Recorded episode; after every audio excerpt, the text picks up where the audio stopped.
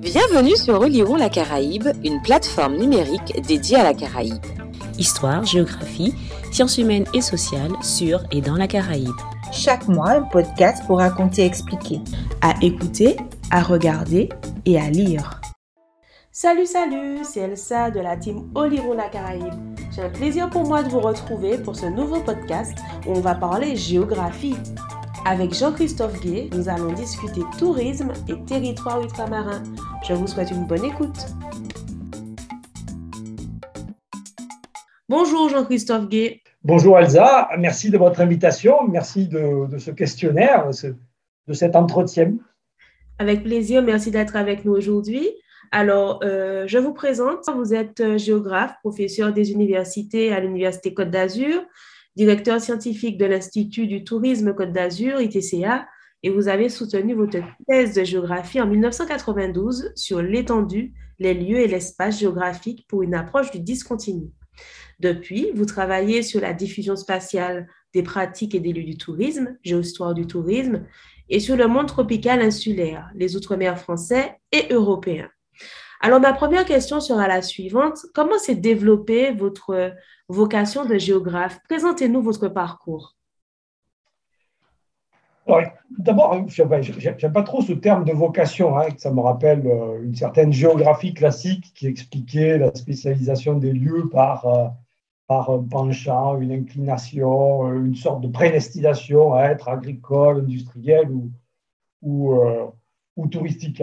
Et on peut, je pense qu'on peut facilement tomber dans cette illusion, illusion biographique, quand on va s'amuser à sélectionner dans sa vie, a posteriori, euh, des éléments qui éclairent son parcours.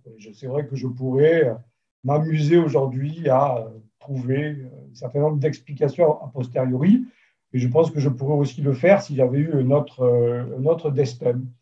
Euh, donc, à mon avis, ce n'est pas une vocation. Euh, est-ce que j'étais prédestiné à être géographe? Euh, Probablement pas, mais je pense qu'il y a eu plusieurs rencontres, plusieurs personnes que j'ai croisées euh, dans ma vie qui, qui expliquent finalement que j'ai fait des, des, études de géographie et que j'ai fait ce type de, recherche. Alors, d'abord, la première personne et qui est vraiment complètement en lien avec les îles, le monde tropical, c'est François Doumange. François Doumange, donc euh, géographe qui avait fait sa thèse d'État sur l'Océanie dans les années 60, c'est la première thèse d'État sur l'Océanie. Euh, François Doumange, en fait, euh, avait été le professeur de collège de mon papa. dans les années, au début des années 50, donc il était jeune prof de collège et il avait fait aimer l'histoire-géographie à mon père, qui était, qui était musicien, qui a été musicien militaire par la suite. Et je pense que mon père m'a transmis le goût euh, d'une certaine géographie. Alors, une géographie euh, de numéros de chiffres de départements, de plus haut sommet, points culminants, des capitales, euh, des capitales des grands pays, etc. Donc, ce, ce, François Doumange, en fait, il va jouer à plusieurs reprises un rôle important parce que je vais le recroiser donc, euh, en 1987, quand euh, donc reçu à l'agrégation, en fait, avec mon camarade Christophe Morange, on avait été brillamment reçu à l'agrégation, l'IRD, euh, donc l'Orstom à l'époque, nous propose d'être détaché tout de suite sur le programme de l'Atlas de la Polynésie française. Et il se trouve que François Doumange, en fait, à ce moment-là, était le, directeur de l'Orstom. Donc, il nous convoque dans son bureau à Paris et c'est là pour la première fois que je vois ce monsieur qui avait tant inspiré mon, papa 30 euh, ans plus tôt. Donc c'est assez étonnant. Et puis par la suite, ce François Doumange, ben, je vais le côtoyer très régulièrement parce que il va être le directeur du musée océanographique de Monaco pendant plusieurs années. Et euh, habitant euh, à quelques kilomètres du musée et de chez lui, je suis souvent passé le voir dans son bureau, on a souvent discuté de, de problématiques insulaires, de problématiques donc surtout océaniennes. Donc euh, c'est quelqu'un qui m'a marqué euh, profondément, même si la géographie qu'il pratiquait n'était pas celle que je voulais faire et celle que j'ai faite. Hein, pour moi, euh, c'est quelqu'un qui m'a quand même beaucoup inspiré, qui m'a beaucoup conseillé. Alors ensuite, il y a eu plusieurs personnes que j'ai croisées qui m'ont énormément marqué. Je pense d'abord à Jean-Paul Ferrier à Aix. Hein. J'étais dans un institut de géographie qui était assez important, avec des professeurs de, dimension nationale ou internationale, mais c'était une géographie très classique. Hein. Euh, une géographie très classique, très, on peut dire, euh, vidalienne ou post-vidalienne. Et là, à Aix, il y avait un professeur qui détonnait complètement, qui était Jean-Paul Ferrier, euh, qui m'a ouvert sur une géographie nouvelle, qui m'a vraiment ouvert sur des horizons insoupçonnés de la recherche et c'est d'ailleurs pour ça que je l'ai choisi comme euh, directeur de, de, thèse. Bon, ensuite, euh, le, géographe qui m'a le plus influencé dans mes réflexions, c'est euh, Roger Brunet. Roger Brunet, qui était dans mon jury d'HDR, que j'ai croisé plusieurs fois pendant ma thèse. ensuite, j'ai été professeur à Montpellier, donc j'étais à la maison de la géographie de Montpellier, donc j'ai vu la fin euh, de la géographie universelle. J'ai vu le développement en ligne de MapMonde, donc c'est quelqu'un que j'ai côtoyé. Euh, c'est quelqu'un qui m'a apporté beaucoup, euh, qui, m'a apporté ce que j'attendais de la géographie. Mhm. moi, j'attendais une mise en ordre de, l'espace, j'attendais des, concepts, j'attendais des régularités, donc sa géographie chorématique avec ses formes récurrentes, en fait, ça correspondait à, à, mon souhait. Et c'est aussi pour ça que je détestais l'histoire. Hein, dans, mes, années de, universitaire, j'ai vraiment détesté l'histoire parce que, en fait, j'ai eu des cours euh, sur euh, les hérésies de l'an 1000, euh, donc très complets, mais, ou d'autres cours très pointus, mais je ne voyais pas véritablement de, de loi, de règles apparaître. Et il m'a fallu, il a fallu attendre euh, l'année de préparation d'agrégation euh, pour vraiment trouver un historien qui m'a très marqué. Euh, c'est Philippe Joutard. Mmh. Philippe Joutard qui nous avait fait un cours extraordinaire, j'en ai encore des frissons quand je l'évoque, sur la réforme et la contre-réforme. Et ce Philippe Joutard, il venait de sortir son livre sur l'invention du Mont Blanc.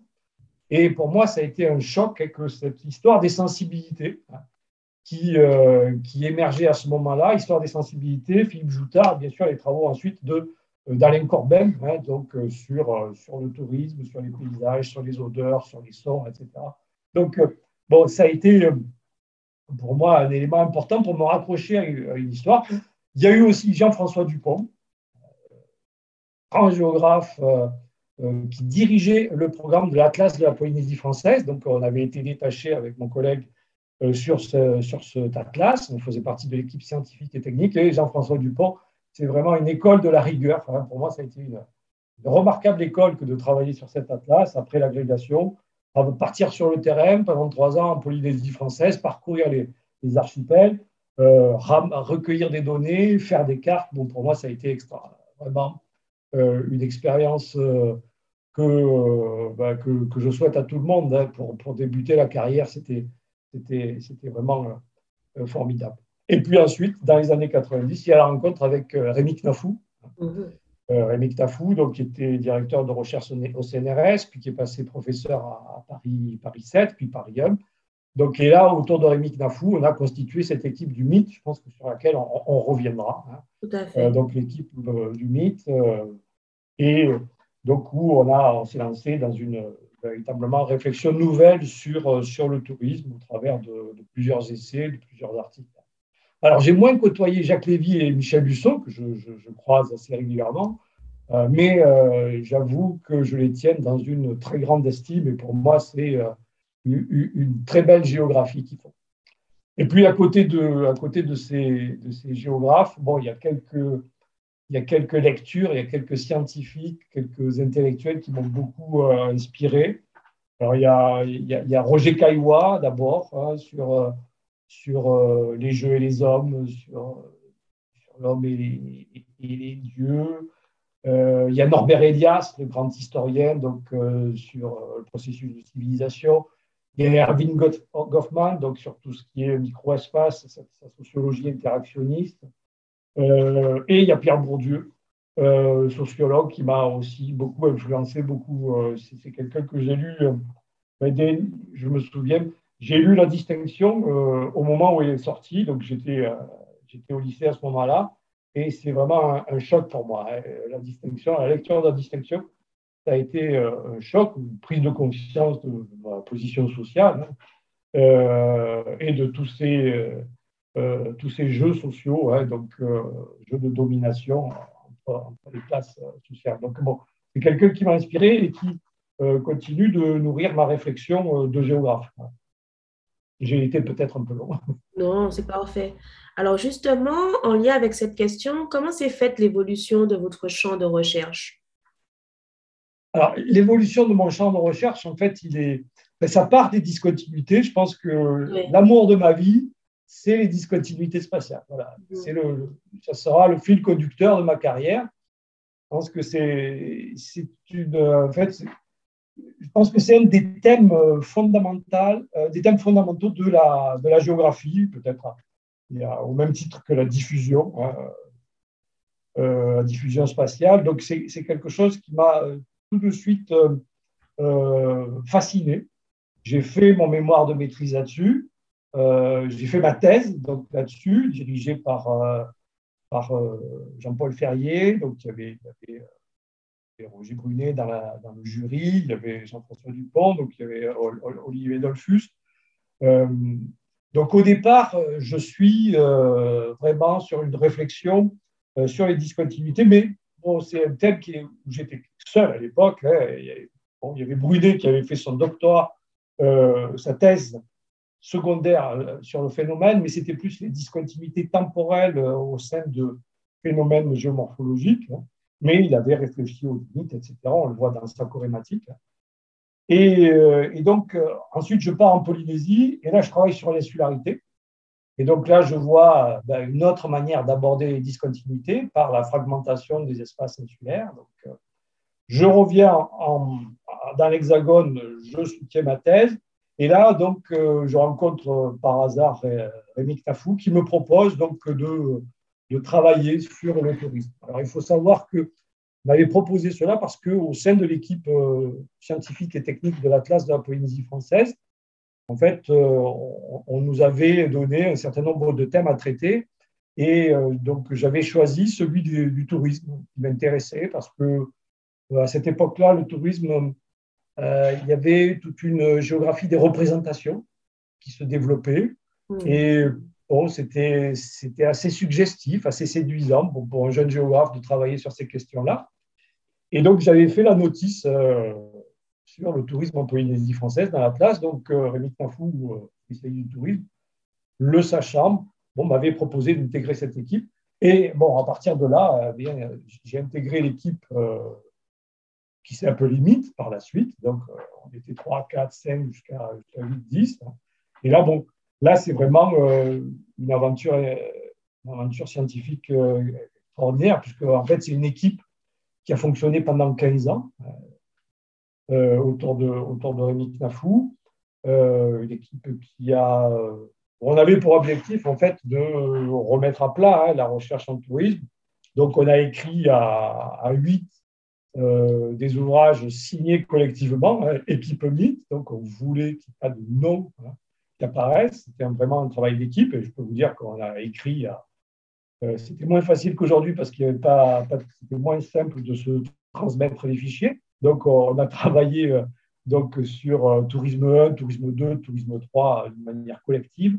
On se réunissait tous les mois, voire tous les 15 jours. Bon, c'est vraiment une aventure personnelle, individuelle, des amitiés qui ont, à mon avis, changé euh, la, réflexion sur, euh, sur le tourisme. Hein. Euh, l'approche scientifique du tourisme elle a été bouleversée par, nos travaux. Et, donc, bon, le départ de Rémi Knafou à, à ETEM, à l'équipe MIT, mais on continue chacun de notre côté de prolonger ce, travail hein, sur, des aspects, sur des aspects divers. Hein. donc, le noyau de l'équipe BIT aujourd'hui se trouve à Angers parce que bon, il y a l'ESTUA, l'École supérieure de tourisme et d'hôtellerie de l'Université d'Angers, qui est la plus grosse école en tourisme en Europe, hein, puisqu'il y a presque 4000 étudiants hein, aujourd'hui. Donc là, bon, les anciennes du, du MIT euh, sont essentiellement là, mais euh, certains ont se dispersé. Mais euh, je pense que bon, la réflexion du est, est toujours là. Hein. on essaye de l'entretenir. En tout cas, je pense que ça a infusé aujourd'hui la recherche en tourisme. Vous avez écrit plusieurs ouvrages sur la géographie des Outre-mer français. Nous avons vu à l'instant que c'est le thème de la discontinuité est au cœur de vos travaux. Pourquoi est-ce pertinent, selon vous, de les étudier dans une approche comparative? Alors, ben, en fait, l'outre-mer est arrivé euh, plus tard dans, ma, dans mes recherches. Hein. Euh, euh, donc, j'avais été donc, détaché à l'Orstom à Tahiti sur cet atlas. Et ensuite, j'ai été recruté pendant cinq ans. J'ai été maître de conférence à La Réunion. Et donc, bon, pour l'Atlas, j'avais travaillé dans le Pacifique, j'étais en Nouvelle-Calédonie, à Wallis, à La Réunion, mais j'avais travaillé aussi à Mayotte. Et euh, donc ensuite, je suis euh, élu professeur en 2000 à, Montpellier 3. Et là, à Montpellier 3, vu mon parcours, on me demande de construire un cours pour les euh, étudiants en CAPES et agrégation, de construire un, cours, un cours solide sur l'outre-mer. Et donc, je commence à travailler. Euh, puis je me rends compte que en fait, ce que je lis euh, ne me satisfait pas. Donc, euh, ça ne me satisfait pas. Et finalement, je, je, décide d'écrire un bouquin. En même temps que je fais ces cours, je décide d'écrire un livre qui paraît chez Belay en 2003, hein, qui essaye de montrer, parce que moi, ce qui m'étonnait beaucoup dans, dans l'outre-mer. Alors, je connaissais un peu les Antilles pour y être allé à plusieurs reprises. Euh, mais ce qui m'étonnait beaucoup, c'est que l'approche, en fait, est très, c'était une approche encore euh, très, on va dire, régionale. Hein. On étudiait. Euh, alors, j'ai toujours en tête cet ouvrage qu'on m'avait offert pour ma communion solennelle, qui était La France d'outre-mer, en découvrir la France, qui était paru en 74, cette magnifique collection, donc dirigée par par Roger Brunet. Et donc, vous aviez des grands auteurs sur, euh, sur l'outre-mer, De Fosse-Duro pour La Réunion, euh, La Serre pour les Antilles, etc.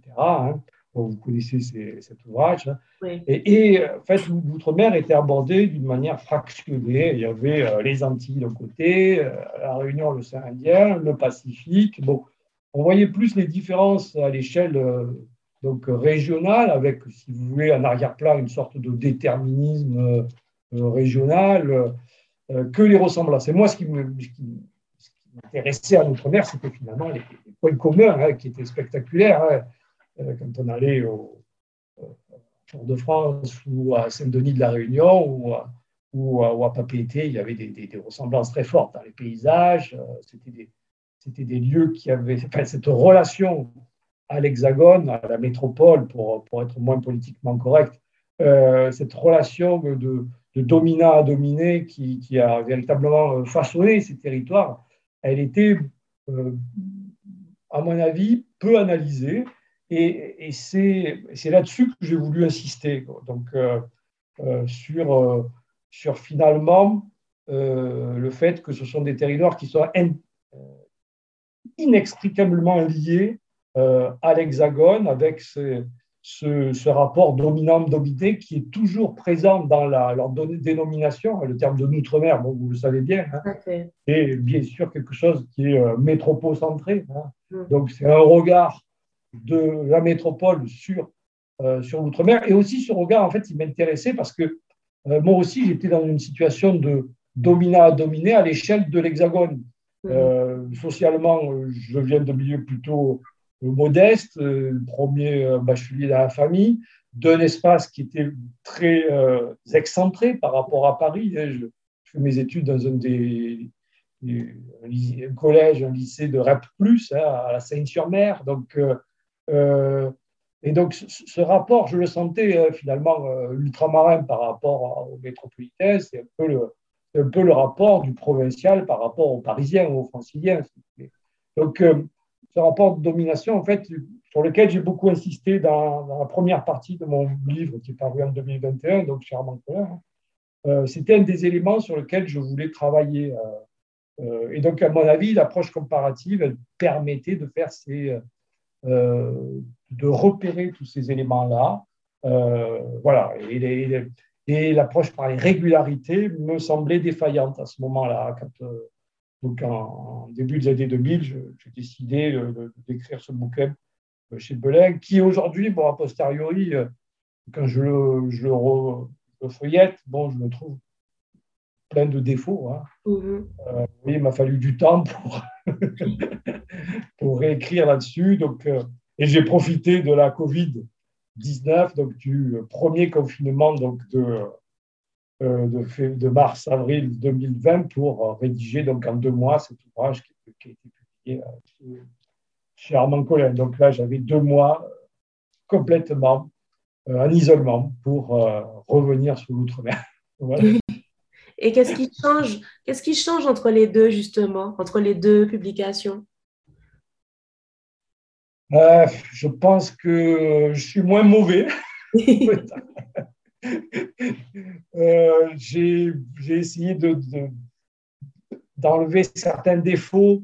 Je pense que je suis, j'ai été plus attentif à la question des populations, la distinction entre ces outre-mer qui sont nés de l'esclavage hein, et les outre-mer. Vous avez des populations autochtones. Hein. Mm-hmm. euh, donc, euh, c'est euh, des sociétés qui sont complètement différentes. Hein. Et euh, donc, le rapport à la métropole est différent. les, questions socio-économiques sont très différentes. Alors, de votre point de vue de géographe, quels sont les atouts de ces territoires ultramarins selon vous? Alors, ce n'est pas une question que j'apprécie beaucoup, la question des. Pourquoi Sur les atouts. pourquoi? D'abord parce que je trouve que les réponses à cette question, elles sont souvent convenues, elles sont peu scientifiques. Euh, finalement, on a plutôt une approche euh, journalistique euh, quand, on, quand on aborde cette question d'atouts, de contraintes. Et puis en plus, finalement, les réponses, elles sont souvent réversibles parce que, bon, les atouts peuvent devenir des inconvénients, puis les inconvénients sont, en même temps des atouts. Ça, c'est un premier point. Euh, un deuxième point sur, le problème que pose cette question, c'est euh, euh, finalement que c'est une question qui est gênante pour l'outre-mer parce que quand on pose ces questions sur l'outre-mer, mais ce n'est pas votre cas, mais dans l'Hexagone, quand déjà on pose cette question, en fait, en filigrane, j'ai l'impression qu'il faut justifier aux yeux des Français euh, l'appartenance des Outre-mer à la France et le, coût, leur coût. Bon, voilà. Euh, on sait que les Outre-mer coûtent très cher, voilà, ça fait partie des, idées reçues. Euh. Et bon, ben, ici, il y a des atouts, donc ça justifie leur appartenance. Et alors là, on va retomber sur des, sur des réponses porte sur euh, les richesses naturelles, la Nouvelle-Calédonie, euh, les zones économiques exclusives, la présence de la France sur tous les continents. Bon, vous voyez, ce genre de choses qui, moi, me, me dérangent, hein, qui, à mon avis, ne relèvent pas de démarche euh, scientifique. Voilà pourquoi c'est n'est pas une question qui, qui, qui, me semble très pertinente. Oui, c'est très intéressant que vous en parliez ainsi, puisque j'ai souhaité quand même la poser. C'est quand même euh, une, des thématiques qui reviennent constamment sur les territoires ultramarins, y compris dans les, dans les programmes scolaires en géographie, d'ailleurs. Je, juste, je, je, réagis à ce que vous dites. Euh, c'est rare qu'on pose ces questions sur des territoires euh, hexagonaux. Exactement, tout à fait. Vous voyez, on ne va pas demander quels sont les atouts de l'Ariège ou de la Côte d'Azur. Euh, alors qu'on va poser la question euh, sur les atouts de la Caraïbe, française. Et donc, comme on l'a dit précédemment, vous avez travaillé beaucoup finalement sur le tourisme au sein de l'équipe MIT. Qu'est-ce, que, qu'est-ce que les géographes ont à apporter à son analyse, à cette activité tourisme, qui en général est avant tout perçue comme une activité liée à l'économie, euh, à des, thématiques un peu plus économiques. Que, Qu'ont apporté les géographes à l'analyse du tourisme? Alors, bon, là, le, vraiment, euh, si on peut rentrer au cœur de, la machine mythe, euh, le point de départ, comme je vous l'ai dit tout à l'heure, c'est bon, une sorte d'insatisfaction vis-à-vis de ce qui avait été écrit sur le, tourisme et notamment la géographie du tourisme, donc au début des années 90, où on avait encore un discours très déterministe. On, faisait, on construisait des, ouvrages sur euh, le tourisme littoral, le tourisme de montagne, le tourisme vert. Donc, on classait finalement les lieux touristiques en fonction donc, euh, de, de, euh, du milieu physique qui les, qui les accueillait. Donc, il y avait une sorte de prédestination, comme on l'a évoqué tout à l'heure, hein, de, ces territoires. Ils étaient prédestinés à, accueillir des gens qui allaient se baigner. Donc, l'équipe MIT, en fait, a essayé de déconstruire, pour utiliser un terme un peu à la mode, hein, qui a été euh, donc, mis au goût du jour par Jacques Derrida, euh, on a essayé de déconstruire un peu tout ça. Alors, on a essayé de déconstruire un peu tout ça, d'abord euh, en critiquant les idées reçues sur le tourisme. Ça, a été le premier ouvrage. Hein, tourisme, un lieu commun, hein, qui est paru au début des années 2000. Donc là, c'était euh, un ouvrage un peu au vitriol sur toutes les, sur toutes les bêtises qu'on lisait sur le tourisme. Euh, et, puis, et puis après, on a, on a travaillé beaucoup sur euh, les questions de processus de civilisation, sur les, réflexions sur la distinction entre tourisme et loisirs, pour éviter les amalgames. on, a, on a beaucoup travaillé sur la typologie des lieux touristiques. Ça, je pense que c'est un gros acquis de, l'équipe MIT, hein. c'est-à-dire qu'on rompait avec ces approches déterministes pour essayer de comprendre en fait euh, euh, quelles étaient les caractéristiques des lieux touristiques, non pas au travers du milieu qui les accueillait, du milieu naturel, mais euh, est-ce que c'était des lieux qui ne, ou dans lesquels les touristes et les visiteurs n'étaient que de passage à ce moment-là, c'était des sites touristiques Est-ce que c'était des lieux où on pouvait habiter? Et en même temps, touristique, euh, à ce moment-là, c'était les stations touristiques. Est-ce que c'était des lieux qui avaient été créés avant le tourisme et qui étaient aujourd'hui euh, investis plus ou moins fortement par le tourisme? À ce moment-là, ça pouvait être des villages, des villes, des métropoles touristifiées. Est-ce que c'était des lieux où il n'y avait que des touristes et où les gens ne pouvaient pas habiter À ce moment-là, c'était des comptoirs. Donc, vous voyez cette typologie qui était basée sur l'absence, présence de, d'hébergement, de, capacité d'hébergement euh, et d'autres critères.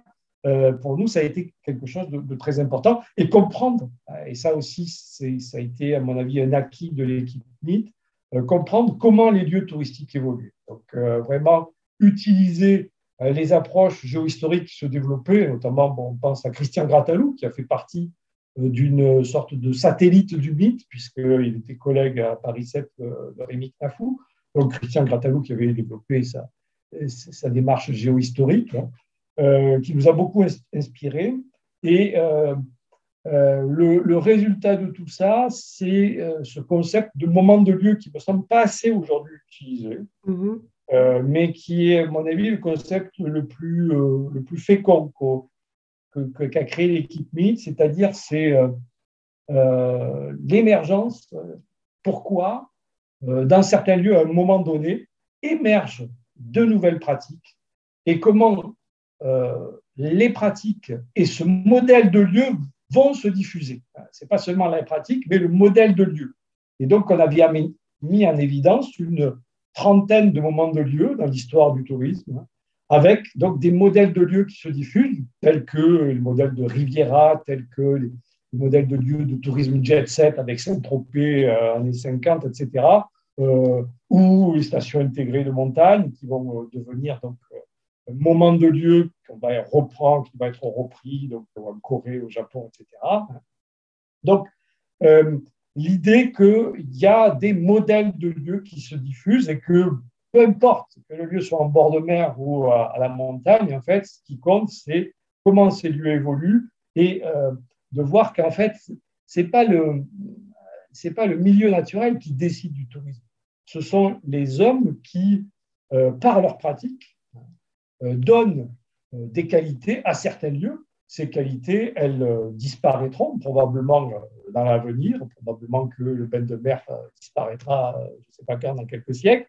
Le bain à la lame a disparu, donc ce bain à la lame qui était pratiqué pour des raisons thérapeutiques. Bon, mais le littoral, sur le littoral, on a remplacé par, par le bronzage, par, par d'autres pratiques, hein, le bain dans, dans l'eau chaude. Donc, voilà, c'est les hommes qui donnent une valeur au lieu. Hein, et je pense que ça, c'est un, élément important dans euh, la réflexion de l'équipe mythe, hein, sortir de, de ce déterminisme pour entrer euh, dans une réflexion plus basée sur la géohistoire, sur l'histoire des sensibilités. On a beaucoup, c'est vrai qu'on a beaucoup travaillé sur l'histoire des sensibilités. Donc, je parlais de Norbert Elias, d'Alain Corbin, qui sont pour nous des, euh, des, auteurs, euh, des auteurs euh, très importants pour comprendre les lieux.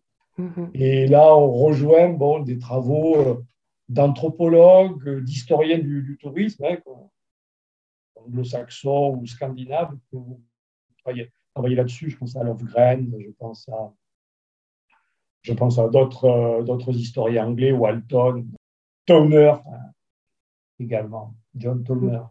Alors, que pouvez-vous nous dire de la place et des effets du tourisme dans les Outre-mer français? C'est assez contradictoire à ce que je vais vous répondre. À la fois, le tourisme est important hein, euh, en, Outre-mer. Hein, est, c'est une activité qui n'est pas négligeable, mais en même temps, ce sont des destinations qui sont euh, très, euh, très, faibles hein, à l'échelle de, dans, leur,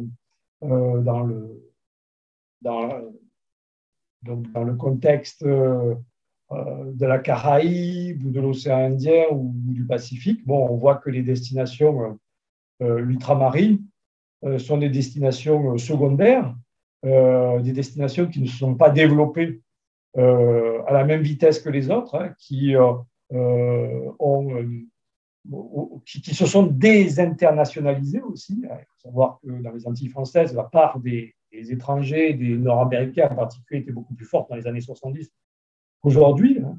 Donc, euh, tous ces aspects-là, en fait, qui sont communs euh, à l'ensemble des Outre-mer, euh, traduisent en fait une manque de compétitivité, hein, un manque de, visibilité aussi de ces territoires à l'échelle internationale et dans un, monde de plus en plus, dans un monde touristique où la concurrence augmente. Et la, part de marché, euh, pour employer donc une expression euh, économique, la part de marché des Outre-mer euh, français a, beaucoup décliné. Alors, selon vous, dans le contexte de la crise sanitaire mondiale actuelle, comment le tourisme peut-il demeurer un moteur de développement de ces territoires? Le, le, tourisme probablement va reprendre, il a déjà repris, il reprendra très fortement. Alors, il y en a qui pensent qu'il va, il va reprendre encore plus fort qu'avant. Euh, donc, les touristes vont revenir. Hein, ils vont, revenir. Dans un premier temps, il ne devrait pas y avoir de, grosses modifications euh, euh, en Outre-mer. bon, avec des, avec des variations hein, suivant les Outre-mer. les contextes sont différents. Aux Antilles, ils vont euh, les, crises sociales euh, peuvent euh, jouer en défaveur d'un retour des touristes.